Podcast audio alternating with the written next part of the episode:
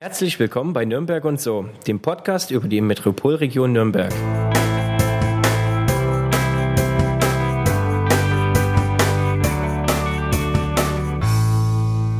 Unser heutiger Gast war zur Wende gerade ein Jahr alt. Das hinderte den in Sachsen geborenen Exil-Thüringer jedoch nicht daran, sich seinen großen Traum zu erfüllen. Heute ist er froh, dass ihn als Schlosser niemand haben wollte, denn so stieg er in die Hotelgastronomie ein und verdiente sein erstes Geld als Tellerwäscher. Hier ist der Meister an der Latte, Liebhaber des Long Black und Experte der hohen Kunst der Kaffeezubereitung. Herzlich willkommen, World Latte Art Champion Christian Ulrich. Hallo. Mein Name ist Markus Wolf und mir gegenüber sitzt wie immer Daniel Bendel. Hallo Daniel. Hallo Markus. World Latte Art Champion. Ja. Ähm, ich glaube, wir fangen einfach ganz simpel und einfach mit dem Thema an. Was ist das? Beziehungsweise was ist überhaupt Latte Art? Ähm, ja, Latte Art besteht eigentlich aus zwei Wörtern. Einmal Latte, ähm, kommt aus dem Italienischen, bedeutet Milch und die Art äh, im Englischen die Kunst bedeutet eigentlich zusammen die Milchkunst. Kurz, das heißt, du bist Experte darin, wie man Milch macht. Also du kannst gut mit Kühen umgehen. genau, du, richtig. Äh, schüttelst die Euter recht gut oder sowas. Nein, in erster Linie bin ich. Äh, ich habe Bilder im Kopf. Nein, in erster Linie möchte ich natürlich äh, ein guter Barista sein. Ein Barista sollte sich von A bis Z, also von Anbau bis zur Zubereitung mit allen auskennen. Und ähm, Anbereit, äh, Zubereitung und Anbau von Milch? Nein, äh, von Kaffee natürlich. Ah, also von Anbau, Kaffeeanbau, weil das fängt ja mit K, nicht mit A. Äh, Anbau des Kaffees und ähm, die Zubereitung des Kaffees. Und Latte Art ist halt eine Disziplin von mhm. diesem ganzen Thema Barista. Also ich möchte eigentlich von A bis Z ein guter Barista sein und habe im Grunde genommen eigentlich dann mit der Latte Art angefangen. Fand das äh, sehr, sehr spannend, das Ganze. Und äh, deswegen habe ich da erstmal so in die Richtung Latte Art immer weitergemacht und wurde halt immer besser. Okay, und Latte Art ist dann? Eigentlich die Verzierung auf den mhm. Cappuccino. Ich ah. versuche eigentlich, ja, Strömungstheorie kann man das eigentlich auch nennen. Ich versuche eigentlich den griebigen Milchschaum in den Espresso schwungvoll einzugießen, versuche den Milchschaum erstmal unter die Creme unterzuheben, sodass man es eigentlich mal gar kein Motiv sieht. Und wenn die Tasse dann halb, dreiviertelst voll ist, den Milchschaum dann äh, schwungvoll mit äh, Kannenschwenken und so weiter auf die Creme oben drauf zu legen. Genau. Strömung, das klingt jetzt sehr physikalisch.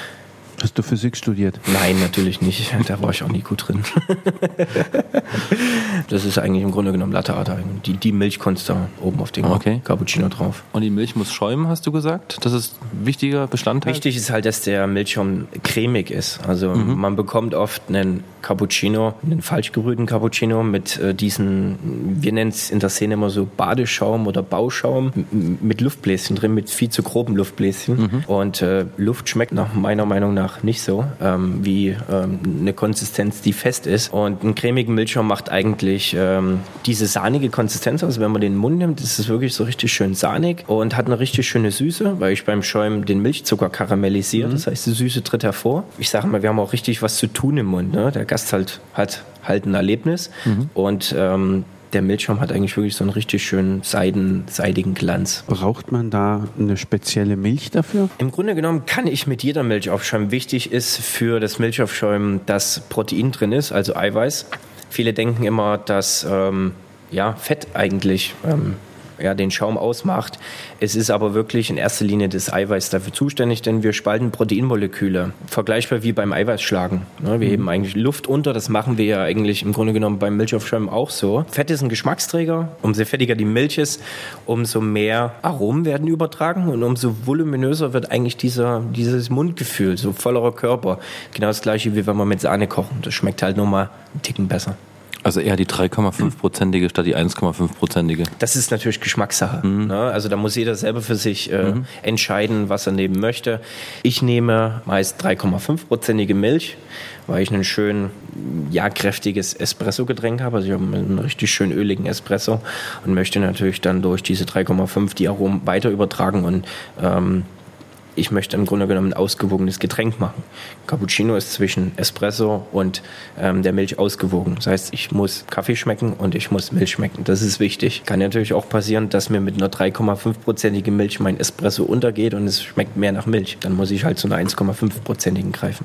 Also auch eine 0,1-prozentige würde gehen? Schäumt. Ja, mache ich Sie auch schon. in meinen Seminaren immer den Test. Ich frage halt immer, was ist die beste Milch zum Schäumen? Und da kommen natürlich aus jeder Ecke irgendwelche Antworten, die die Leute irgendwo mal aufgegriffen haben.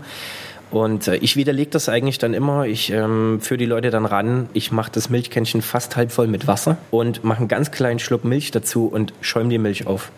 Funktioniert Es trotzdem. funktioniert. Ja, es funktioniert. Und so zeige ich halt den Leuten, dass wirklich primär das Eiweiß dafür zuständig ist. Wie wird eigentlich Milch aufgeschäumt? Das Milchaufschäumen wird eigentlich in zwei Phasen eingeteilt. Also der, die Milch sollte kühlschrankkalt sein. Umso länger habe ich wirklich Zeit, die Milch aufzuschäumen. Ne? Weil wir müssen wirklich auch ein paar Temperaturstufen dabei beachten. Die Milch darf nicht heißer, maximal bis 70 Grad. Weil ab 70 Grad das Eiweiß gerinnt. Die Proteinmoleküle gehen irgendwann auch kaputt. Es verliert auch die natürliche Süße. Und deswegen, je kälter, also kühlschrankkalt, 4, 5, 6 Grad ungefähr, umso länger habe ich wirklich Zeit, das Milch aufzuschäumen. In der ersten Phase tauche ich eigentlich diese Dampfdüse ganz, ganz knapp unter die Milchoberfläche und drehe voll auf. Das ist ganz wichtig. Das äh, ja, verpassen immer viele. Äh, wichtig ist, volle Power reinzugeben. Und dann in der ersten Phase ist die Ziehphase, das ist dieses Schlürfen, wenn man die, dieses. Da hebe ich im Grunde genommen Schönes Geräusch. Machst du es nochmal? genau, so geht's aber wirklich. Ja, ähm, Das ist die erste Phase, wo ich eigentlich der Milch Luft unterhebe. Das heißt, ich gebe der Milch Volumen zu. Wir wollen ja Schaum, wir wollen ja, äh, wir wollen ja mehr haben. Also wir heben Luft unter. Und in dieser Phase kommen kleine und grobe Bläschen mit in die Milch. Diese Ziehphase mache ich, man sagt immer ja, äh, ein Drittel eigentlich von dem Ganzen. Und dann tauche ich die Dampfdüse weiter in die Milch ein. Das heißt, ich versuche eigentlich dann mit Hilfe des Dampfes, da kommt ein Bar Dampfdruck raus, die Milch im Kännchen zum Zirkulieren zu bringen. Die rollt dann richtig drin. Die, ja, die springt da richtig drin rum, rollt. Und durch dieses Rollen platzen diese ganzen Luftbläschen, die kleinen und die großen, eigentlich zu einer Größe. Das heißt, wir haben eigentlich Mikrobläschen am Ende, die wir gar nicht mit dem bloßen Auge sehen können. Und dadurch kriegen wir eigentlich so einen richtig schönen, feinberuhigten, cremigen Milchschaum. Wie voll ist denn das Gefäß mit Milch, wenn du den daraus Milchschaum herstellst? Ja, ich habe da nämlich daheim schon eine Riesensauerei angestellt. Ich vermute, dass die Kanne zu voll war. Okay, das kann natürlich sein. Ähm, es gibt verschiedene Kännchengrößen, die sollte man sich an sein Getränk anpassen, dass man nicht so viel wegschmeißt. Das ist ja auch wieder so ein Thema, was auch bei den Meisterschaften jetzt zum Beispiel gefragt wird. Es darf, dürfen halt nur so und so viel Milliliter übrig bleiben. Und du als Barista musst einschätzen können, wie viel Milch du wirklich verbrauchst. Die Milchkanne sollte immer bis zur Hälfte befüllt sein. Okay. Ne? Meistens diese Tüllen anfangen, aber wirklich, wenn du von innen guckst, sollte das die Hälfte sein. Das Problem ist, wenn du zu wenig hast, wird die Milch zu schnell heiß, wird einfach zu schnell heiß, du hast gar keine Zeit, die Milch richtig aufzuschäumen. Und dann gerinnt Und die Eiweiß. Milch sprudelt einfach drin rum, da kommt ein paar Druck rein, das ist ex extrem viel. Wenn du zu viel drin hast, ist das Problem, ähm, du hast gar keine, keinen Platz, die Milch zum Ziehen zu, also du musst ja ziehen. Und durch das Ziehen nimmt die Milch 30 bis 40 Prozent am Volumen zu. Das heißt, den Platz brauchst du. Einfach mit einkalkulieren. Genau. Und wir wissen es ja aus Kindeszeiten auch oder auch jetzt noch, wenn wir Milch auf dem Herd stellen, Milch dehnt sich aus. Deswegen kocht sie ja über. Das passiert auch davor schon, nur dass sie sich ausdehnt. Deswegen immer bis zur Hälfte auffüllen. Ähm, als du beschrieben hast, dass du dann quasi mit dem Einfließen lassen der Milch in die Tasse dann dadurch, dass die, die Figur oder das Bild zauberst, nenne ich es jetzt mal, ähm, spielt dann eigentlich auch die Form der Tasse eine Rolle? Ja, es gibt natürlich verschiedene Tassenformen. Die einen sind konig, die anderen runder, die anderen haben einen geraden Boden, die anderen haben einen runden Boden. Im Grunde genommen, ein guter, ein guter Latte-Art-Künstler kann eigentlich jedes Gefäß eingießen. Ja, das ist eigentlich kein Problem. Ich kann den To-Go-Becher eingießen, ich kann den Gläser eingießen. Das ist alles eine Frage der Technik, sagt man so schön. Okay. Und was war das ungewöhnlichste Gefäß, in das du ein Latte Art gezaubert hast? Sieht man auf meiner Homepage, ein Eierbecher. Ein Eierbecher. Ein Eierbecher, ja, der auf dem Skateboard steht. Das war eigentlich so eine Osteredition äh, von einem Schokoladenhersteller. Und ähm, ja, ganz, da passt wirklich ganz, ganz wenig rein. Ich glaube, plus 30, 30 Milliliter oder so. Und dann musst du wirklich schnell gießen. Und ich habe mir auch einmal einen Siebträger zur Hilfe genommen, habe den Siebträger hingestellt und mir und das Sieb unten zugeklebt und habe dann Espresso reingemacht und in den Siebträger eigentlich eingegossen, so dass Latte oben im Sieb drin war. Ja. Schönes Bild, ja. Das war aber bestimmt für ein Fotoshooting, oder? Nö, das habe ich einfach aus Spaß gemacht. Einfach mal so. Okay, also wenn du das ich's nächste Mal aus. Spaß was machst, uns einfach zum Fotografieren holen. Ja. Ne? Das, sind, das ist mit Sicherheit ein wahnsinnig tolles Motiv. Du hast jetzt erzählt gehabt, okay, Latte Art hatten wir. Dann hast du kurz ein bisschen was über die Aufgaben oder was ein Barista ist. Jetzt steigen wir mal in das Thema ein bisschen detaillierter ein. Wie bist du überhaupt zur Latte Art gekommen? Gab es da irgendwelch ein Schlüsselerlebnis oder was auch immer? Ja, gab es natürlich in meiner Lehre zum Hotelfachmann. Ich wollte wirklich von Anfang an der Lehre immer was Besonderes machen. Ich wusste nicht was, aber ich wusste damals schon mit meinen 17 Jahren, ich will irgendwas Besonderes machen. Das hat irgendwie so unterbewusst in mir gesteckt. Irgendwas wollte ich. Ich dachte natürlich, es geht auf Wein, ähm, weil das natürlich sehr äh, nah am ganzen Hotelwesen dran ist, was mit Wein zu machen oder ja, halt in diese Richtung, halt gerade was im Service sich abspielt. Ich hatte eigentlich da ähm, ja, Glück im Unglück, kann man eher sagen, weil ähm, ich, ich habe mich ähm, in Bad Staffelstein in Oberfranken, da hatte ich meine, meine Lehre begonnen und ich wollte Hotelfachmann werden. Die hatten mir erst einen Vertrag über eine Fachkraft im Gastgewerbe ausgeschrieben. Der geht über zwei Jahre. Und haben dann gesagt, hey, wenn du ähm, in der Schule gut bist, eine 2,5 auf dem Zeugnis hast, dann darfst du ins dritte Lehrjahr. Ja, am Ende der Schulzeit hatte ich eine 2,7, somit wurde ich leider nicht ins äh, dritte Lehrjahr ähm, ja, gelassen, im Grunde genommen, und habe mich dann weiter beworben, weil ich unbedingt Hotelfachmann werden wollte. Ich bin nicht nach Bayern gekommen, um nur Fachkraft im Gastgewerbe zu werden. Und dann hat mich äh, ein Hotel was auch ein Café hat, in Bamberg genommen und dort stand eine Kaffeemaschine. und äh, meine damalige Chefin hatte mich dann zu einem Seminar, also eigentlich Kaffeeseminar nach Frankfurt geschickt, um mich dort halt weiterzubilden in die Richtung, weil wir auch eine Siebträgermaschine auf Arbeit hatten. Und ja, das Seminar war am Anfang ja über Anbau und Aufbereitung und was ist guter Kaffee? Und das war eigentlich so für mich damals so, naja, okay, ich höre es mir mal an und guck mal, was rauskommt. Und dann am Ende der, des Seminars kam dann, wie gesagt, Latteart und ich habe da das Herz gesehen, das Farmblatt auf den Cappuccino und wusste dann sofort, hey, das ist das, was du machen willst. Das kann ich auf Arbeit machen. Das will ich ausprobieren. Das war so, ja, irgendwie so begeistern. So, ähm, das war ein Erlebnis für mich. Und das Erlebnis möchte ich jetzt den Leuten auch wieder weitergeben, wenn jetzt Leute zu mir auf Messe kommen, auf irgendwelche Veranstaltungen. Es gibt echt nur Leute, die kennen das halt noch nicht. Und ich, ich finde es halt immer so schön, wenn du denen den Cappuccino hinstellst und die Leute haben einfach ein Lächeln im Gesicht und so, wow, toll, der ist viel zu schön zum Trinken. Dann sage ich meistens, ja, lassen Sie ihn stehen, ich mache Ihnen noch einen zum Trinken. Nein, aber einfach so das Erlebnis geben, Mensch, hey, ich habe hab das Produkt nochmal veredelt, obwohl ich es halt vorher schon mit der Zubereitung schon veredelt habe, wie bei einem guten Essen. Das Auge isst mit und in dem Fall das Auge trinkt mit. Und das war halt so das äh, Erlebnis für mich, das zu machen. Und äh, ja, nach dem Seminar bin ich dann heim und ja, in den nächsten Tagen habe ich dann immer an der Maschine rumgetüftelt, mal gerade angepasst und bin nach Hause YouTube-Videos angeguckt, habe damals noch ein Programm gehabt, wo ich einen Konverter hatte auf mein altes äh, Handy, weil das früher gab es ja noch keine Smartphones. Ich weiß nicht, irgendjemand hat mir da Kaffee in den Kopf geschüttet, ich habe Bücher gefressen, wirklich. Ähm, habe alles stehen und liegen lassen, so sozusagen nach der Arbeit heim, äh, weder welche gewaschen sozusagen abgespült und irgendwas anderes gemacht, nur auf Kaffee fokussiert. Und das war, ja, das war eigentlich das Erlebnis, was ich gemacht habe. Warum hatten deine Chefin damals einen Tellerwäscher hingeschickt äh, zum Kaffeeseminar? naja, ähm, ich sag mal, in dem damaligen Betrieb war das halt nicht so mit der Ausbildung. Also ich war froh, wirklich vorher zwei Jahre in einem anderen Hotel Ausbildung gemacht zu haben. Hatte ich auch eine sehr, sehr gute Ausbildung, sehr, sehr harte Ausbildung in einem Vier-Sterne-Hotel. Da in dem Café war das halt jetzt nicht so mit äh, schönen Eindecken und Serviettenfalten und so weiter. Und deswegen, das war halt mehr Kaffeebetrieb und ähm, ja, ich war halt am Anfang wirklich im Grunde genommen nur an der Spülmaschine eingesetzt, was ich sehr traurig fand. Ja, dann habe ich es irgendwann mal geschafft, zur Kuchenvitrine für mich vorzuringen. Vom Tellerwäscher zur Kuchenvitrine. Ja, genau. Lecker. Ja, und dann war ich halt bei dem Kaffeeseminar und dann hat meine Chefin eigentlich gemerkt, dass das mein Ding ist. Und sie hat mich da wirklich unterstützt und das fand ich dann auch sehr, sehr schön. Sie hat das gesehen, dass ich da Potenzial habe und dass ich mich da einfach für begeister, ja, begeistern lassen habe und begeistert bin. Und deswegen hat sie mir dann die Theke überlassen und dann war ich eigentlich im Grunde genommen Thekenchef sozusagen. Das war halt mein Bereich. Da durfte nur ich hin und ich habe da halt mehr oder weniger bestimmt, was da stehen kann und wie es da aussehen soll und so weiter und so fort. Ja. Was waren denn dann so die ersten Motive, mit denen du dann geübt hast? Die erste Hürde war erstmal der Milchschaum, weil ich habe den im Seminar nicht so gut hinbekommen. Den habe ich immer zu heiß gemacht und hatte keinen Schaum und der war zu dünn und habe mich eigentlich so langsam an das Herz rangetastet. Das ist eigentlich so das Grundmotiv. Ich habe wirklich gebraucht ein Dreivierteljahr für ein Herz, äh, wirklich ein perfektes Herz zu gießen, äh, wo ich meinen Leuten in den Seminaren eigentlich das Herz in, innerhalb von ein, zwei, drei, vier Stunden zeige, wie das funktioniert. Ne? Aber ich hatte damals keinen Lehrer. Wie gesagt, YouTube war mein Lehrer. Ich habe sehr, sehr viel ausprobiert, dadurch natürlich auch sehr, sehr viel gelernt und habe mich so langsam ans Herz rangewagt. Dann hatte ich das Farmblatt, dann kam Teddybär, Drache und so weiter. Und, ja. Mit Teddybären gibt es doch bestimmt tolle Stories, oder? ja, das sind so die typischen. Das erkennst du an dem Schmunzeln, oder? Wie er das sagt. Nein, das sind so die typischen äh, ja, Frauenmuster.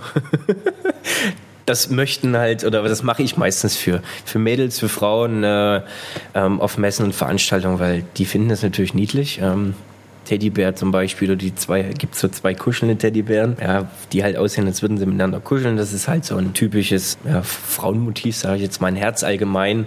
Manchmal schreibe ich dann in das Herz noch irgendwelche Infos rein, Hallo oder Guten Tag oder ja, irgend sowas in die Richtung. Männermotive ist äh, etwas schwieriger. Meistens ist es der Drache, das ist halt so für uns Männer und dann sage ich immer, hey, hier, hast deine Schwiegermutter auf dem Cappuccino. da mache ich mir dann halt meistens Spaß draus. nee, aber die Frauen sind dann meistens immer noch begeisterter als die, als die Männer, vor allem wenn Herzen dann irgendwelche süßen Teddybären oder ja, Komm mal, Männer Tier. können auch was anderes als Drache. Da gibt es so bestimmt auch noch hier Star Wars Motive. Komm. Äh, nee, nee, nicht, nicht. Also man kann das natürlich nachzeichnen. Es gibt natürlich so spezielles Besteck dafür, so Latteartbesteck. Geht so in die Richtung Zahnarztbesteck. Ähm, hat eigentlich eine Spitze vorne dran, ähnlich wie ein Zahnstocher. Damit kann man dann noch was nachzeichnen. Aber ich bin Fan von freigegossenem. Also viel, viel freigießen, ohne mhm. viel nachzuzeichnen. Ich finde, das macht auch einen guten Latteart-Künstler aus, indem er halt ähm, viel, ähm, ja, viel seine Technik halt präsentiert. Was macht er mit dieser Strömungstheorie? Ne? Mhm. Wie versucht er da nur mit dem Gießen Muster einzugießen? Und nur mit Gießen schaffst du es, diese Teddybären hinzubekommen? Ich krieg das Grundmotiv hin. Das dann und dann Ohren, arbeitet man ein bisschen noch die, nach. Dann. Die Nase und ähm, die Augen und so weiter, das muss man natürlich noch alles nachzeichnen. Ja. Okay. Genau. Kommen da auch Schablonen zum Beispiel zum Einsatz? Ist das oder ist das äh, auch nicht so beliebtes Werkzeug? Ich hatte bis vor äh, März diesen Jahres Schablone aus meinem äh, Arbeits- äh, oder aus meinem Berufsbild eigentlich ausgeschlossen. Es gibt Schablonen natürlich, aber das macht natürlich kein guter Latteart-Künstler, nimmt Schablonen her, so im Alltäglichen. Ich hatte, muss ich ehrlich zugeben jetzt, auf der WM eine Schablone benutzt. Mhm. Für also man muss im Halbfinale hat man einmal die Artbar, da geht es wirklich nur um die Kunst. Dann darf man Kakaopulver verwenden, irgendwelche anderen Pulver, die müssen essbar sein, das ist wichtig. Man kann Schablonen benutzen, man kann jegliches Nachzeichen, Besteck nehmen, das muss wirklich nur für die Jury schön aussehen. Es muss halt ein Bilder geben, da ist auch keine Jury da.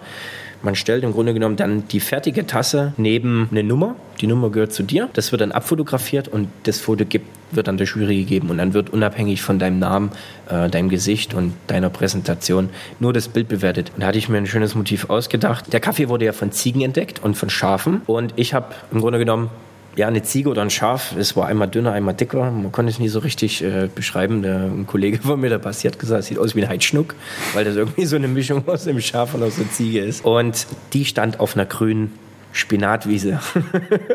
mhm. Ich hatte mir dann wirklich diese Wiese halt aufgezeichnet, ähm, ausgeschnitten und da habe die dann auf den Cappuccino gelegt, wo ich dieses Grundmotiv Schaf und oder Ziege hatte und habe dann mein Spinatpulver, was natürlich jetzt nicht appetitlich war unbedingt. Ich habe es auch probiert, ähm, sollte man nicht unbedingt ausprobieren, aber es hat halt lange gehalten, weil du musst natürlich das Pulver drauf machen und dann musste ich noch was anderes nachzeichnen. Die Ziege hatte dann einen Kaffeestrauch im Mund die an Kaffeekirschen geknabbert hat. Und das hatte ich dann zum Beispiel mit Lebensmittelfarbe nachgezeichnet. Das ist schon sehr filigran, deshalb brauchst du eine sehr ruhige Hand. Ja, definitiv. Das ist ganz, ganz wichtig, vor allem mhm. für die Meisterschaften. Ja. Also Aufregung runterfahren, Lampenfieber braucht es dann nicht, sondern. Ist ja prädestiniert bei Weltmeisterschaften. Ja. Ist man ja immer, immer relaxed. Ja. relaxed. Das ist, das ist auch überhaupt kein Thema. Kennst du ja, ne? ja, ich meine, so Gott. So, also wir haben den Tellerwäscher, dann haben wir die Kuchenbar gehabt, dann wusste man erfahren, dass du sozusagen verantwortlich für den Kaffeebereich warst. Mhm. Und dieses große etwas dazwischen, zwischen Weltmeister und verantwortlich für die Kaffeebar. Okay. das heißt, du hast dann trainiert für die deutschen Meisterschaften, bayerischen Meisterschaften, muss ja da so ein bisschen Werdegang haben. Also du hast ja, ja bestimmt auch mal probiert bei der deutschen Meisterschaft, keine Ahnung, vor 25 Jahren das erste Mal dich angemeldet. genau, da war ich eins. Naja, früh übt sich. ja, genau. Und wie war dann so der nächste Schritt? Ähm, ich bin dann von Bamberg nach Nürnberg gekommen, also nach der Lehre, ähm, habe meine Lehr äh, Ausbildung abgeschlossen, habe noch einen Monat in einem Café weitergearbeitet und dann habe ich einen ähm, ja, Job als Coffeeshop Manager einer Nürnberger Kaffeekette bekommen und ja, war dann eigentlich als Filialleiter dort angestellt. War natürlich toll, nach der Lehre direkt äh, so eine Position einzunehmen, war natürlich eine neue Verantwortung und, äh, und eine sehr, sehr große Verantwortung, einen Dienstplan zu schreiben und Listen und allen drum und dran. Die Kasse musste abends stimmen und war natürlich eine neue, schöne Herausforderung für mich. Und das war genau 2008, 2009. 2009 habe ich dann so, sind die, ist ein Großröster auf mich zugekommen und hatte mich für eine Messe angefragt in Nürnberg, die Hoga. Die mhm. ist alle zwei Jahre. Haben mich halt ähm, ja gefragt, ob ich da Barista sein möchte. Ja, klar, toll, eine neue Erfahrung und so weiter. Da hatte ich meine erste Messe dann schon gemacht. Und dann hatte ich eigentlich, genau kurz bevor ich die Messe gemacht habe, schon ein Kleingewerbe angemeldet, also einen kleinen Unternehmer angemeldet, wo ich dann halt auch solche Messen machen konnte. Konnte halt, dass ich Rechnung schreiben kann und so weiter. Und da ging halt so der erste Schritt in die Selbstständigkeit schon über. Ähm, bei dem Großröster habe ich dann auch ein paar Schulungen äh, bekommen oder auch selber gehalten. Das waren so meine ersten Schulungen, die waren total spannend. Ja, die haben mich irgendwann mal reingeschubst und haben gesagt, so, du machst jetzt äh, diese Kaffeeschulung, wir vertrauen dir da voll und ganz. Und ja, klar, die ersten Schulungen vor großem Publikum und da waren Leute dabei, die waren 50, 55, die waren schon 20, 25 Jahre selber in der Kaffeebranche und ich als Jungspund in dem Sinne äh, mit drei Jahre ähm, Kaffeemaschinenerfahrung, sollte dann den Leuten was beibringen. Das war natürlich jetzt am Anfang, jetzt auch noch, muss ich ehrlich sagen, wo die Leute so, wow, der ist aber jung, gehört ihnen die Schürze. Ich habe ja meine eigene Schürze, wo alles draufsteht, die ganzen Titel. Und da kommen echt Leute auf mich zu und sagen, ist das deine Schürze? Dann sage ich, ja, ist meine Schürze. auch witzig. Und dann bin ich von dem Coffeeshop, weil sie haben mir dann verboten, Latte Art drauf zu machen. In, einfach, in dem Coffeeshop? In dem Coffeeshop haben sie dann irgendwann mal gesagt, hey, wir haben eine Linie, an die musst du dich halten, mhm. da darf halt keine Latte Art drauf sein. Okay, in Ordnung. Und dann haben sie halt gesagt, entweder du machst es so, wie wir das wollen, oder du gehst.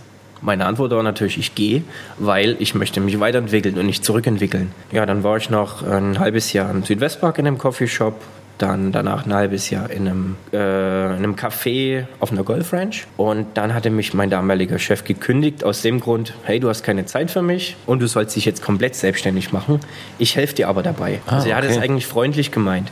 Er hat gesagt, hey, mach dich selbstständig, du schaffst das, ich weiß das, er hat das gesehen und ich helfe dir aber dabei. Wenn du irgendwelche Fragen hast, steuerlich, bla bla bla und ich war 22, ne, ich stand dann auf einmal da und sah, okay, mein eigenes Unternehmen, was musst du jetzt machen? Ne, wie läuft das alles ab und so weiter? Ich muss sagen, es ist es war leichter als gedacht. Ich hatte jetzt auch keine großen Investitionskosten. Ich hatte am Anfang erstmal nur meinen Koffer mit meinen Milchkannen und das hat mir gereicht. Weil ich dann auf Messen unterwegs war, Meistens wird dann eine Maschine, die Mühle, Kaffee, Tassen und so weiter alles gestellt. Und so hat sich das halt Schritt für Schritt aufgebaut. Und dann habe ich 2011 an der ersten Meisterschaft mitgemacht. Dann habe ich halt davon erfahren, dass es da eine Meisterschaft gibt. Eine Kollegin damals hat halt gesagt, hey komm, wir trainieren gemeinsam. Ich helfe dir dabei und mach einfach mal mit, so als Erfahrungswert. Wie trainiert man da? So wie Rocky ungefähr, so mit rohen Eiern und Genau, also ich laufe eigentlich mit zwei Milchkannen die Treppe hoch und dann kommt das Lied im Hintergrund. und oben steht die goldene Tasse und da muss ich mein Motiv reingießen. Schönes Nein, ähm, ja, schönes Kopfkino, das stimmt. Mhm. Nein, so ist es nicht. Man legt also sich. Ich höre die Filmmusik gerade, muss ich sagen. Ja? ja, genau, ich auch. so ist es mit, mit, äh, mit einem Tuch um den Hals und so weiter. Ja. Ähm, nein, man legt einfach Muster fest die man gießen möchte. Da muss man sich natürlich entscheiden, was kann ich? Erstens natürlich, was kann ich? Was möchte ich präsentieren? Ähm, gehe ich ein Risiko ein oder nicht? Vor allem bei dem, ja, allgemein bei der WM, bei der Meisterschaften ist es halt wirklich wichtig, was kann ich unter Druck reproduzieren? Hm. Ich muss ja Bilder abgeben und das muss zweimal identisch in der Tasse landen. Wenn ich jetzt, und was ist natürlich auch kreativ, wenn ich jetzt ein Bild abgebe mit einem Herz, dann kriege ich die vielleicht gleich hin, aber es gibt wenig Punkt auf Kreativität, weil es das Muster schon tausendmal gibt und total einfach zu gießen ist. Und wenn ich da, keine Ahnung, eine 85-stöckige Tulpe reingieße, was nicht möglich ist, dann gehe ich natürlich ein Risiko ein. Aber wenn ich es hinbekomme, dann sagen sie alle, wow, Wahnsinn, das ist super.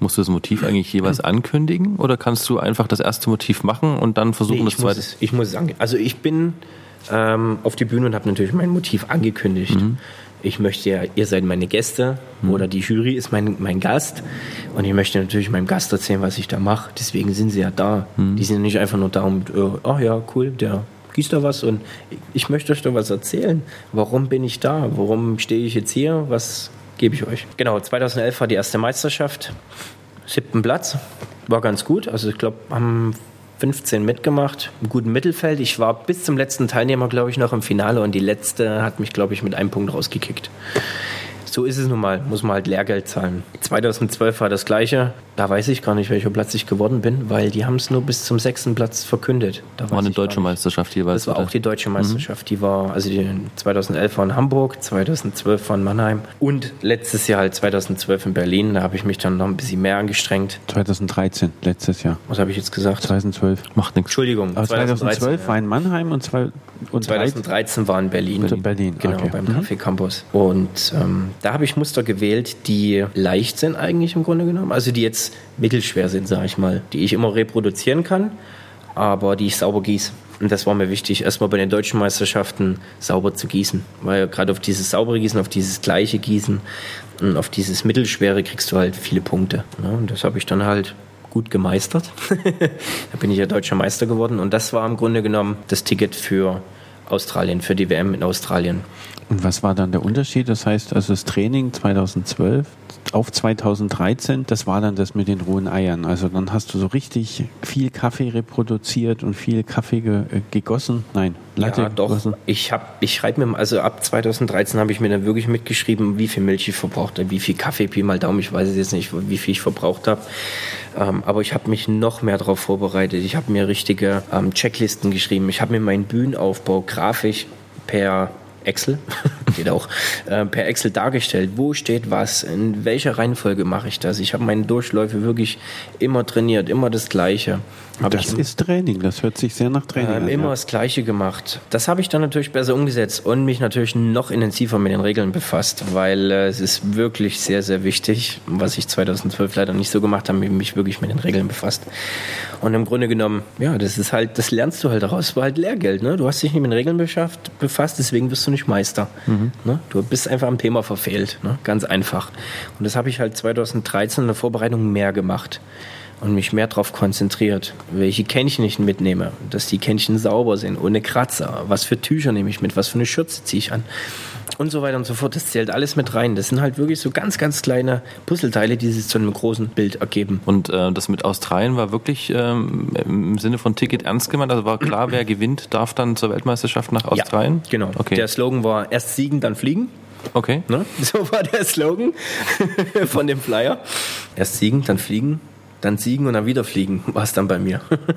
Eigentlich im Grunde gesund. Mhm. Also erst siegen Meisterschaft, dann hinfliegen, wiegen und wieder zurück. Genau, die war in Australien. Die ist ja jedes Jahr woanders. Das liegt halt, ich weiß gar nicht. Also Australien ist kein typisches äh, Latte Art Land, oder? Es ist ein gutes Kaffeeland, mhm. auf jeden Fall, aber es ist jetzt kein, ähm, es ist nicht, ist wie gesagt jedes Jahr woanders. Nächstes Jahr ist zum Beispiel in Göteborg in Schweden. Mhm. Ähm, ja, finde ich eigentlich spannend, dass man sich auch mal ähm, die verschiedenen Länder auch mal anschauen kann. Weil wenn es jedes Jahr das Gleiche ist, ist es ja mhm. langweilig. Deswegen, und jedes Land soll auch mal gleich rankommen. Ich glaube 2009 oder 2008, irgendwann war es auch in Deutschland, in Köln. Mhm. Warum gerade Köln, weiß ich nicht. Und nächstes Jahr verteidigst du deinen Titel in Schweden dann quasi? Nein, das Nein. werde ich natürlich nicht tun. Nein. Nein. Warum nicht? Äh, ich mache das wie Philipp Lahm. Ich ziehe mich jetzt von dem WM-Geschehen zurück. Nein, ähm, es gibt bei, dem, bei diesen Barista-Meisterschaften mehrere Disziplinen. Und da ich mit Latte Art angefangen habe, da mir das extrem viel Spaß macht, habe ich mich erst erstmal auf Latte Art fokussiert und wollte da unbedingt Deutscher Meister werden. Das war wirklich ein Ziel.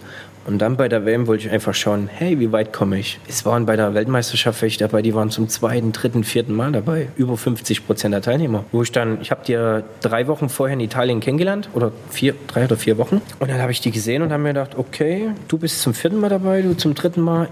Ich lasse euch gern vor. Mhm. Ne? dass das, dass das passiert, hätte ich nie gedacht. Also ich bin da einfach total entspannt dahin geflogen und habe mir gedacht, hey, du bist deutscher Meister, wer darf denn mal sein Land bei einer WM, egal bei was, vertreten? Ist es doch allgemein toll.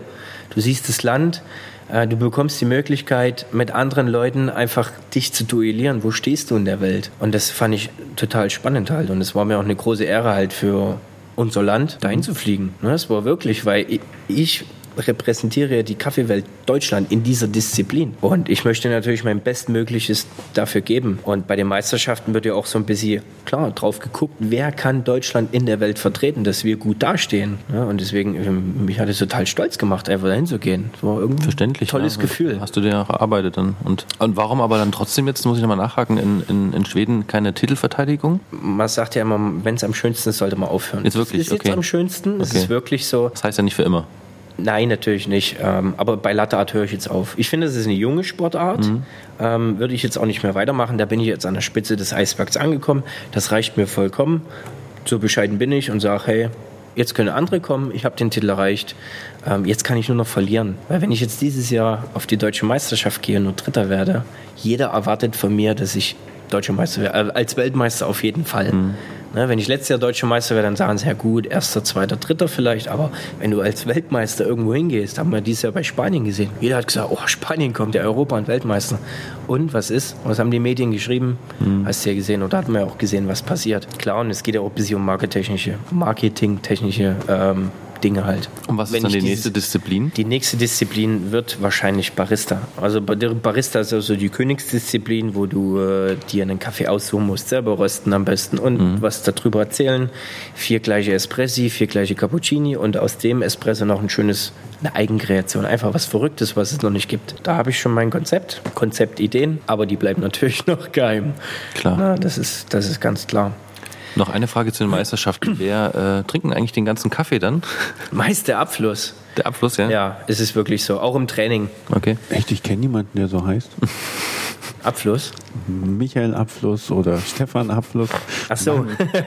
Nee, wirklich wird nicht getrunken. Nein, leider nicht. Ähm, bei der Deutschen Meisterschaft war es so, dass man natürlich den Kaffee dann rumgereicht hat und sagte, hey, probiert mal, ihr habt den. Aber bei einer WM ist es halt nochmal, ich finde, einen Ticken professioneller bei der ganzen Geschichte. Es ist halt eine WM, da trifft sich halt äh, alle Meister aus den ganzen Nationen und das muss natürlich alles penibel gemacht werden, die ganzen Abläufe und so weiter. Jeder hatte seine Tassen, jeder hatte halt nur sechs Tassen bekommen ähm, und die dürfen nicht kaputt gehen. Wenn die mir kaputt gehen im Halbfinale, habe ich im Finale keine Tassen und dann habe ich halt ein Problem. Man hätte natürlich untereinander tauschen können, weil bei Latte Art habe ich gemerkt, dass die Leute untereinander sehr, sehr herzlich sind, sehr, sehr freundlich. Man tauscht sich aus und man geht abends weg und man redet einfach miteinander. Man hat keine Geheimnisse. Und das finde ich halt sehr schön. Leider bekommt der äh, Abfluss den Cappuccino serviert. Ja, Bei der Weltmeisterschaft bist du ja auf verschiedenste Barista oder Latte Art Künstler aus der Welt getroffen. Was hat dich denn da am meisten überrascht, wo du gesagt hast, was weiß ich, sagen wir mal, das Land kennst du nur aus dem Tee oder da wird doch eh nur Tee getrunken, jetzt kommt da plötzlich jemand und gießt äh, Milch in eine Kaffeetasse. Gab es irgendwie so Überraschungen? Ja, es waren sehr, sehr viele Europäer dabei, wie ich fand. Also Finnland, äh, Schweden war dabei, dann Polen. Polen war dabei, Tschechien war da nicht dabei, Schweiz war dabei, Frankreich und so weiter und so fort.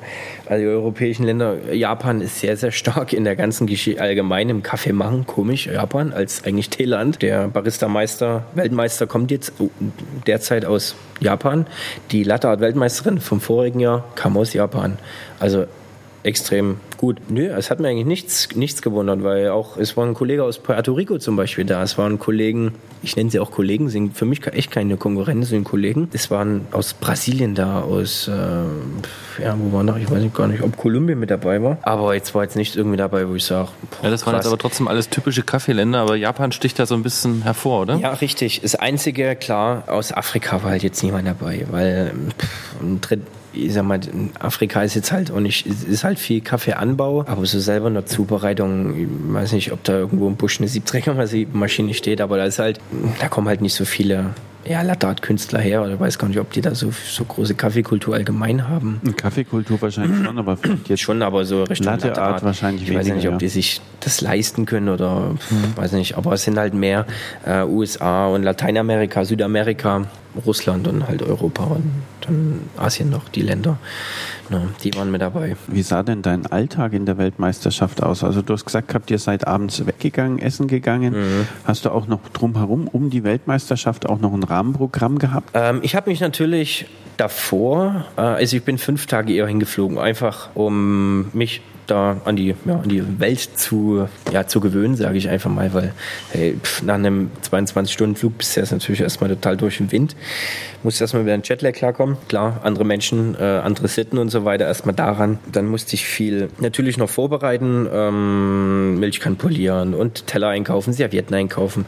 Das wollte ich erstmal abhaken, dass ich wirklich total entspannt die WM gehe. Das war mir wichtig. Wir haben vor der WM in Melbourne ist es tolle, da trifft man sich in den kleinen Röstereien und macht da so kleine Latte Art Contests. Das fand ich eigentlich ganz, ganz witzig. Auch Latte Art Meister, sowohl als auch Latte Art äh, Leute oder Latte Art ähm, Barista oder Latte Art Künstler, sag ich mal, aus kleinen Cafés halt einfach. Und man hat sich dann halt abends getroffen in, einem, in einer Rösterei und hat da gegeneinander gebettelt.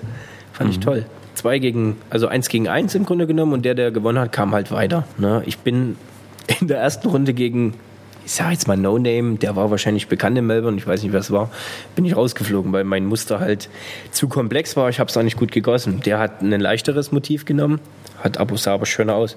Deswegen hat die Jury sich für ihn entschieden. Dann war noch ein Contest bei einem, auch, auch bei einem großen Röst, äh, bei, einer, bei einer kleinen Rösterei, also ja, im Grunde genommen Kleinrösterei, da ging es halt um 5000 Dollar. Ne? Da hat einer aus Niederlanden mit fünf Fahnenblättern auf der Tasse 5000 Dollar gewonnen.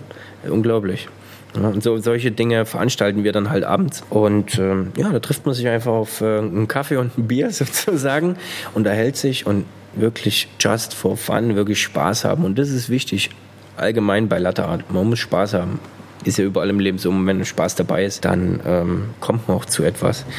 Nee, und ich bin da wirklich hingeflogen und habe mir gesagt, hey, erst konzentrierst du dich auf die WM und dann guckst du einfach, was passiert. Und es ist was passiert. Das ist ja das Witzige. Wir waren einen Tag nach der WM mit Jurymitgliedern, mit den Teilnehmern auf äh, Reise, haben Koalas gesehen, Kängurus und ähm, die kleinsten Pinguine der Welt gesehen die dann abends aus dem Wasser gekrochen sind, aus dem Sand raus, haben sich geschüttelt, da sind ein paar Pinguine umgekippt und äh, sind dann, die haben dann auf der, ist witzig vorzustellen, ne, das Kopfkino wieder, und die haben auf dem Land so Hütten gebaut und die spazieren dann abends in ihre Hütten rein und am Morgen gehen die wieder raus ins Meer und haben dann halt ihren, ihren Spaß. Einen Tag danach hatte ich dann noch ein Interview über BBC und danach sind wir Great Ocean Road gefahren, total super, auch mit drei Teilnehmern von der WM.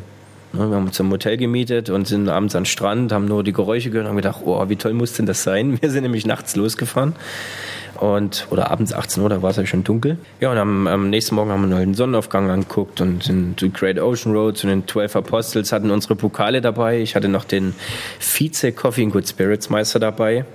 Das ist was? Coffee and Good Spirits wird da eigentlich äh, ja, Kaffee mit gutem Alkohol gemixt. Das sind eigentlich mehr in die Richtung Barkeeper. Ja, die müssen verschiedene Kaffeecocktails mixen. Oder, oder so Im Finale müssen sie einen Irish Coffee machen, mhm. ein warmes oder ein kaltes Kaffeegetränk. Und da gibt es halt auch Meisterschaften. Ich habe mal getrunken ein Double Chocolate Stout mit Vanilleeis und Schokotopping. Mm. Das fällt auch in etwa in die Richtung? nee. also bei deinem Getränk war eher das äh, Double Chocolate und Vanille irgendwas im Vordergrund und der Kaffee ganz hinten. Bei uns ist es wichtig, dass der Kaffee durchkommt. genau. Ähm, nee, wir hatten dann unsere Pokale dabei und haben dann Bilder, schöne Bilder gemacht, gepostet. Klar, man freut sich natürlich, einen Weltmeister kriegt man durch jeden Wann ist man schon mal in Australien? Muss man auch Land und Leute kennenlernen. Ne? Genau. Ja, und ansonsten, klar, extrem gute Kaffeeshop-Szene. Die sind uns bestimmt fünf bis zehn Jahre voraus. Unglaublich, kann man sich nicht vorstellen. Die kennen sich aus. Ähm, ich war einen Tag an der Berufsschule, weil ich vor der WM durfte ich einen Tag äh, an der Berufsschule trainieren nochmal vor, vor der WM. Den, den Lehrer, den hatte ich bei, ne, bei einer Party kennengelernt, bei der Eurovision Song Contest Party. Die war ja einen Tag nachdem es hier in Europa war, war ja erst Eurovision Song Contest bei denen in Australien. Und ich wusste schon, wer gewonnen hat. Aber ich musste natürlich stillhalten, ne, dass Conchita Wurst da den Titel gewinnt. Und äh, da hatte ich den kennengelernt. Waren Österreicher auch bei der Weltmeisterschaft? Nee. Ah. Nee, weil die äh, österreichischen Barista-Meisterschaften, äh, waren, glaube ich, zwei Wochen davor. Und das in zwei Wochen dann auf die WM vorzubereiten, ist hart. Ist echt hart.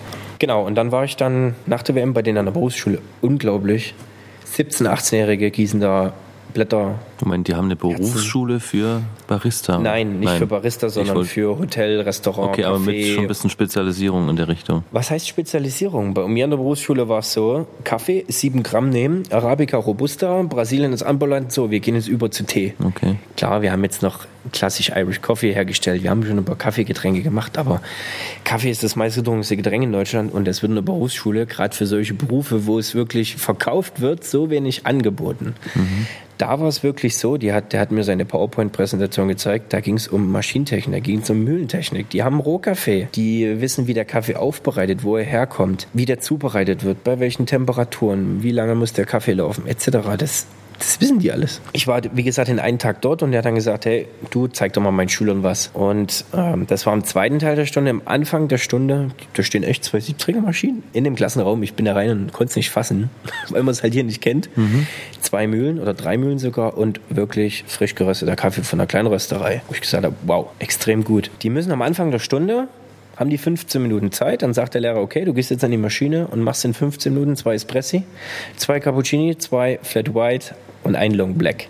Nach den Regeln der Weltmeisterschaft. Das ist unglaublich. Also die müssen Dampfdüse abwischen, Dampfdüse ausblasen, die Dampfdüse richtig äh, positionieren. Die Milchkännchen müssen glänzend sauber sein. Am Ende des Schäums nicht zu viel, nicht zu wenig drin haben. Sauber arbeiten, dem Kunden oder uns das servieren auf die richtige Temperatur. Die mussten das alles machen und wir haben dann saßen wir da und haben abgekreuzt, äh, angekreuzt, wie sieht er aus, wie dick ist der Milchschaum, wie ist die Milchschaumqualität und so weiter und so fort. Und danach kriegen die ihre Noten. Die züchten halt sich das sozusagen schon in der Berufsschule ran. Aber als Barista bist du da wirklich gut angesehen. Du verdienst da, ich habe auch mit vielen gesprochen, du verdienst zwischen 20 und 25 Dollar als Barista. Das ist extrem viel. Und deswegen kannst du da eine stinknormale Coffeeshop-Kette reingehen, was ich am ersten Tag gemacht habe. Und habe dort einen hervorragenden Cappuccino getrunken. Der Espresso lief raus wie, wie Honig, wie Öl, keine Ahnung. Der war perfekt. Der Milchschaum war gut. Das einzige Mango war, da war Kakaopulver oben drauf, was bei denen so normal ist. Kannst du natürlich ohne bestellen. Aber hervorragend allgemein die Kaffeequalität und diese Wertschätzung einfach auch von den Leuten, die gehen da rein, die nehmen sich Zeit dafür. Die setzen sich hin und sagen sich nicht, ich brauche jetzt einen Koffeinschub. Die nehmen das als Genussmittel. Die setzen sich dahin, unterhalten sich einfach mal Auszeit vom Alltag, sich dort zu treffen und die, ja, die Wertschätzung ist da ganz, ganz anders als bei uns hier in Deutschland. Leider. Aber deswegen bin ich Wir halt- arbeiten jetzt gerade daran, das ein bisschen publiker zu machen, das Thema, ne? so ist es ja, richtig.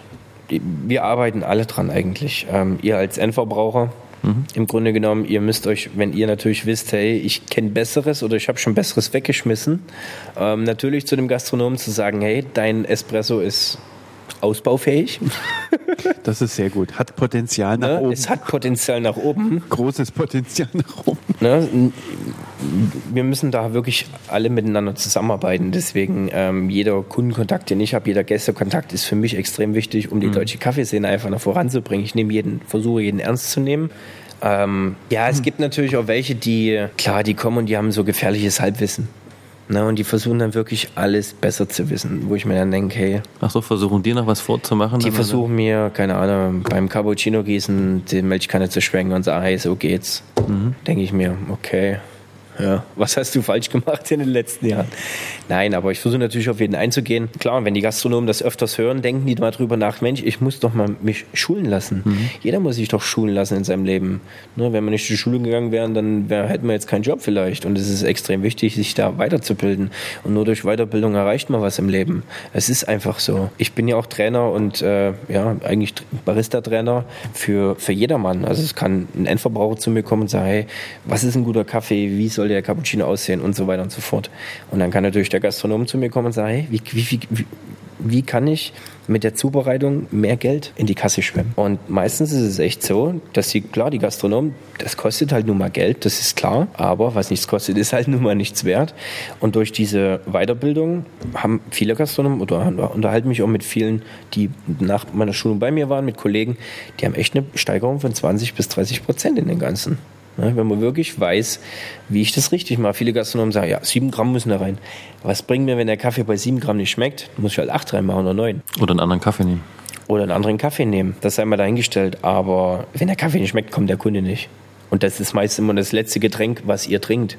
Und das habe ich in der Lehre schon gelernt, dass es enorm wichtig ist, dass was der Kunde oder der Gast als letztes hatte, an das erinnert sich zurück. Deswegen ist das Frühstück im Hotel das Wichtigste am Abreisetag. Ist einfach so. Wenn er sich da wohlfühlt, ist das das Letzte, woran er sich meistens zurückerinnert. Ne? Wenn der Kaffee schmeckt, was macht ihr? Ihr trinkt natürlich noch ein, redet natürlich weiter. Aber ich denke mal, das weiß jeder Gastronom, aber zu viele machen es halt nicht leider. Bei deinen Seminaren, äh, wie lange dauern die dann, wenn ich da als blutiger Anfänger zu dir komme äh, und so ein Barista-Seminar mache? Ähm, also ich mache mindestens, wirklich mindestens vier Stunden für Endverbraucher. Mhm. Gastronomen mindestens einen Tag. Also wirklich mindestens. Weil viele sagen, ja, können Sie mal für zwei Stunden herkommen. Ich sage, in zwei Stunden lernst du auch nicht das Auto fahren. Mhm. Es geht halt nun mal nicht. Das geht wirklich nicht. Und danach kann ich das Herz gießen? Kommt halt natürlich aufs Thema drauf an. ja, du solltest natürlich, genau, und das ist halt das, da kommt natürlich natürlich auch viele zu mir. Ja, ich will das Herz lernen. Okay, aber zumindest mal die Anfänge. Und dann Ob man dann perfekt kann, das ist natürlich die andere Frage. Wichtig ist auch, wenn ich Latte Weltmeister bin, das erzähle ich sogar in meinen Latte Schulungen, dass es schon wichtig ist, das Herz drauf zu bekommen, weil sie am Latte Seminar sind. Für mich ist es im Grunde genommen erstmals wichtig, dass du weißt, wie dein Kaffee schmeckt, wie du deine Milch zubereitest, dass deine Grundprodukte perfekt miteinander harmonieren. Was bringt dir ein schlechter Kaffee und ein schlechter Milchschaum, wenn das am Ende nicht schmeckt und du hast keine Erfolge dadurch? Genau wie beim Essen. Man muss, das sage ich in jedem Interview, der Koch muss seine Grundsoßen beherrschen, damit er wilde Dinge kreieren kann. Und dann können wir zum Herz übergehen. Da fällt mir jetzt spontan ja. was ein zum Thema Schulung. Ist es denn möglich, einen Milchschaum so stabil zu machen, dass man einen Ring drauflegen kann? Was planst, ja. du, was planst du denn, Markus? Nein, ich wollte, ich wollte nur überlegen, ist es denn rein theoretisch möglich, dass man sich herstellt, sagt, Mensch, ich brauche unbedingt eine Schulung, weil ich, was weiß ich, meiner Frau einen Heiratsantrag machen möchte und da möchte ich quasi auf den Schaum den Ring legen, bei einem Herz oder sowas in der Richtung. Es wäre ja auch eine interessante Story. Kann man einen Ring Ring auf einen Milchschaum legen? Bestimmt, ja. ja? Ich habe es selber nicht ausprobiert. Ich würde drauf, ich würde ein Herz gießen und Marry Me draufschreiben. Ja.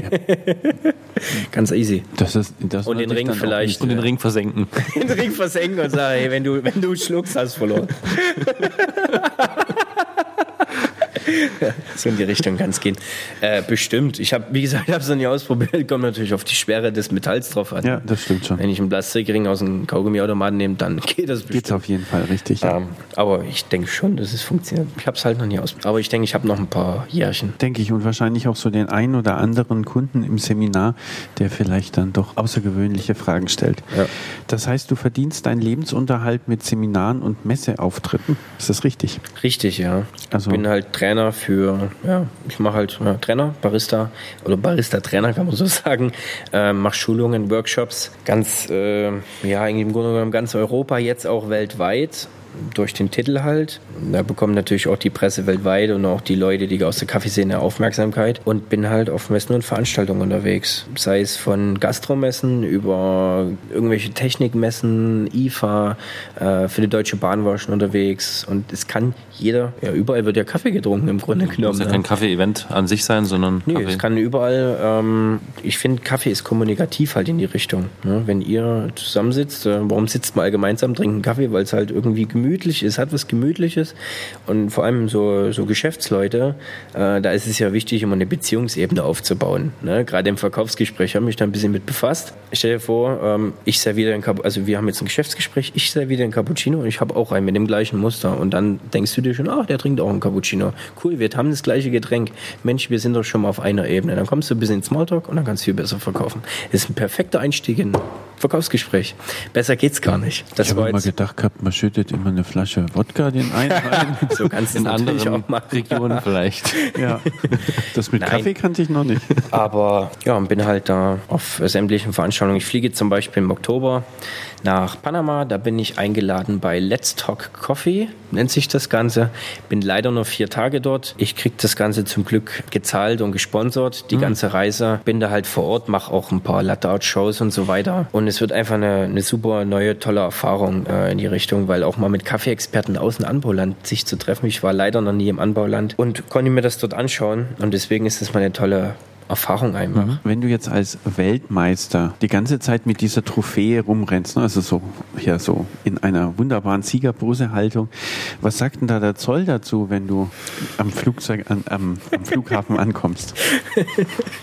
Also in Australien, denke ich mal, wirst du wahrscheinlich bekannt sein, aber so in Deutschland? Ja, es war, war echt ganz witzig, als ich ausgereist bin. Da muss man natürlich nochmal seinen Pass vorzeigen und äh, noch ein paar Dinge unterschreiben, dass man nichts mit ausgeführt oder mit rausnimmt. Und äh, australische Zoll oder allgemein, die Leute, die am Schalter sind, total freundlich. Also wirklich total freundlich, sagen, hey, how are you und so weiter, wo du denkst so, wow, wo in Deutschland gibt's das? Ne? In Deutschland sitzen am Schalter, Pass. Ne? So ist das, ja wirklich. Und in Australien war es wirklich so herzlich. Ne? Vielleicht kam es noch so rüber, aber sie waren, ich fand, herzlicher als sonst. Bei der Ausreise aus Australien hatte ich meinen Pokal in der Hand, weil ich tue den natürlich nicht ins Gepäck. Wenn der wegkommt, irgendwas passiert, das wäre natürlich tragisch. Deswegen hatte ich ihn in der Hand. Und der, hat, der wiegt natürlich auch einiges. Ähm, ich war eh schon overweight bei dem ganzen Geschichte. Die haben mich natürlich gefragt, was, was hast du gemacht? Was hast du gewonnen? Ich sage, ich bin Lattert-Weltmeister geworden. Ach ja, herzlichen Glückwunsch. Super. Viel Erfolg weiterhin. Kommen Sie gut wieder nach Hause. Ja, cool. Ihr kennt Latte Art. Abu Dhabi zwischengelandet, wollten sie mir fast den Pokal wegnehmen, weil obendrauf ist so ein, ja, so ein Temper, so ein Andrücker, wo man das Kaffeemehl mit verdichtet, ist oben drauf geschraubt. Und die hatten da diesen Temper mit einer Metallstange halt unten irgendwie, haben sie durchgebohrt. Und die hatten natürlich in diesen, äh, wie nennt man das dann, diesen, hm. ja, ist ja ein Röntgengerät, ne? Hatten die natürlich gesehen, dass da ein Hohlraum war in dem Pokal. Und hatten mich natürlich gefragt, ob ich irgendwas versteckt habe. Und der hat ein bisschen rumgepult und habe gesagt, ey, bitte mach meinen Pokal nicht kaputt. Und dann habe ich sie natürlich erklärt, äh, was das ist. Und der eine, oh, der hat dann auch den Pokal hochgehoben und hat sich gefreut. Und ich habe gesagt, jetzt gib mir meinen Pokal wieder, ich will weiter. Und äh, ja, dann war alles okay. Und in Deutschland angekommen, ähm, halt, gehe ich mit dem Pokal zum Schalter hin. Der guckt mich natürlich total grimmig an, was ich natürlich nicht anders erwartet habe. Ja, was haben Sie gewonnen? Ich sage, ich bin Lattert-Weltmeister geworden. Was? In was? Ich sage, ja, bitte googeln Sie es nach. Einen schönen Tag noch, so auf die Art. Und, naja, also man sieht halt auch, dass in Australien die Leute das kennen, das wertschätzen auch. Und in Deutschland ist es halt so, ja, Latte Art, okay, alles klar, geh weiter. Ne? Mhm. Leider, aber okay. Deswegen bin ich ja auch unterwegs. Gab es zu dem Pokal dazu auch irgendwie Preisgeld oder irgendwie noch ein Ticket für die nächste Meisterschaft? Oder?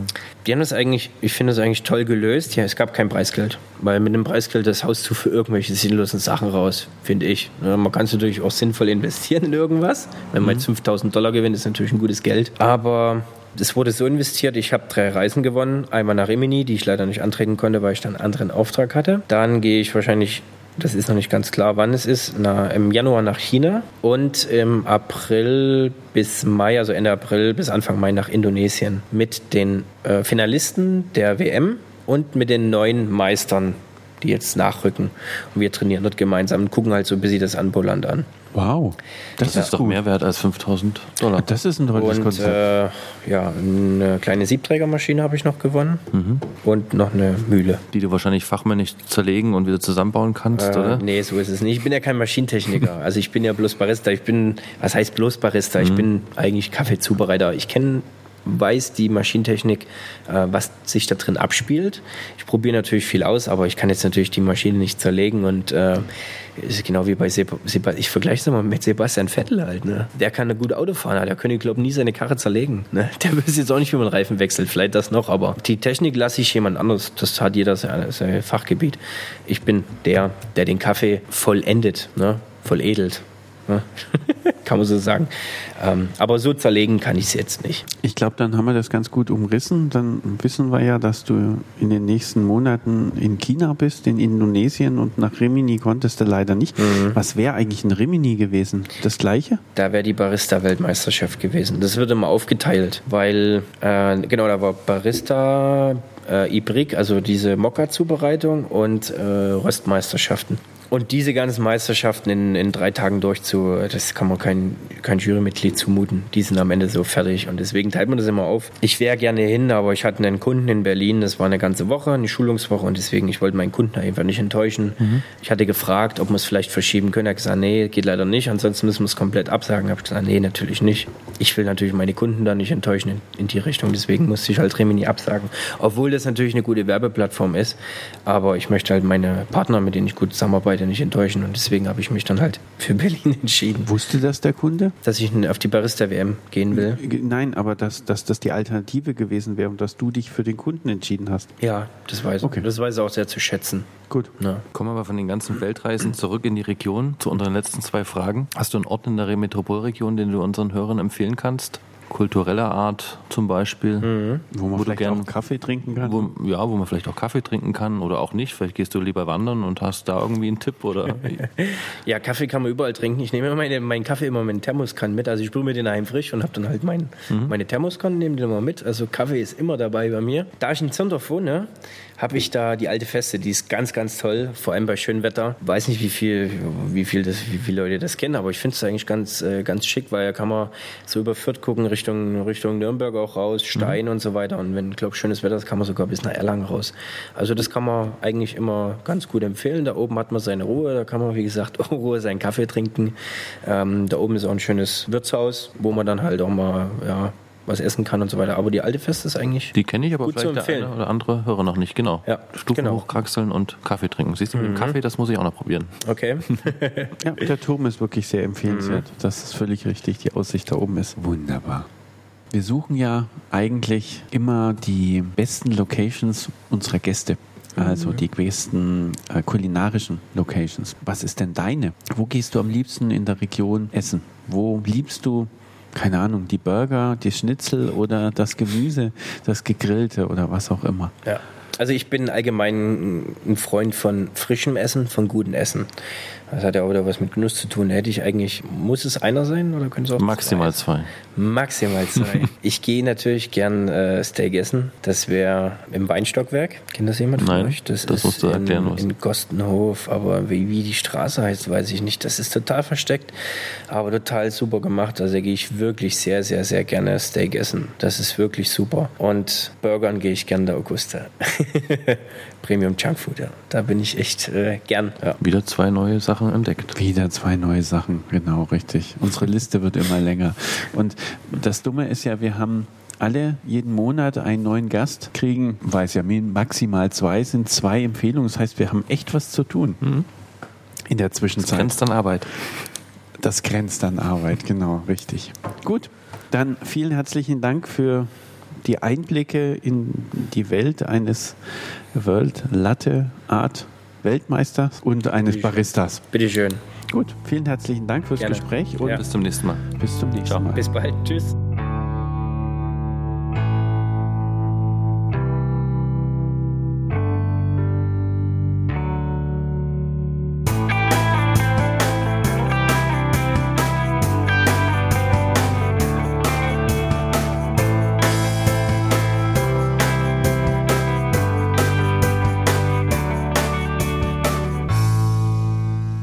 Die Sendung gefallen hat, dann hinterlasst doch einen Kommentar direkt auf der Seite.